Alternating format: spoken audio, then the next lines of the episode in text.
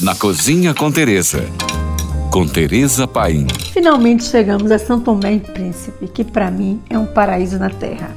Há quem diga que a República de São Tomé e Príncipe é um pequeno Éden perdido no Atlântico e encontrado pelos navegadores portugueses em 1470, quando procuravam descobrir caminho para as Índias. Esse cantinho do mundo é formado por duas grandes ilhas e várias ilhotas. Com clima equatorial, quente e úmido, temperaturas amenas durante todo o ano, São Tomé e Príncipe é recheado por paisagens idílicas, formado por praias virgens, de areias brancas, águas bem quentinhas e cristalinas.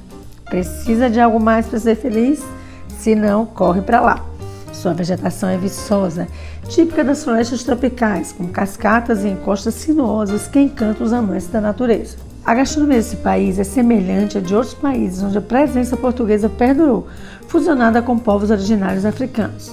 Logo, ingredientes endógenos das ilhas, seguindo modos de cocção portuguesa, trouxeram mais riqueza aos pratos. Como é de se esperar em qualquer cultura insular, o destaque vai para os frutos do mar. Mas eles reinventaram a utilização da banana, da jaca, do mangostão, da carambola, do tamarindo, da graviola, do cajamanga ou cajarana, como chamamos por aqui.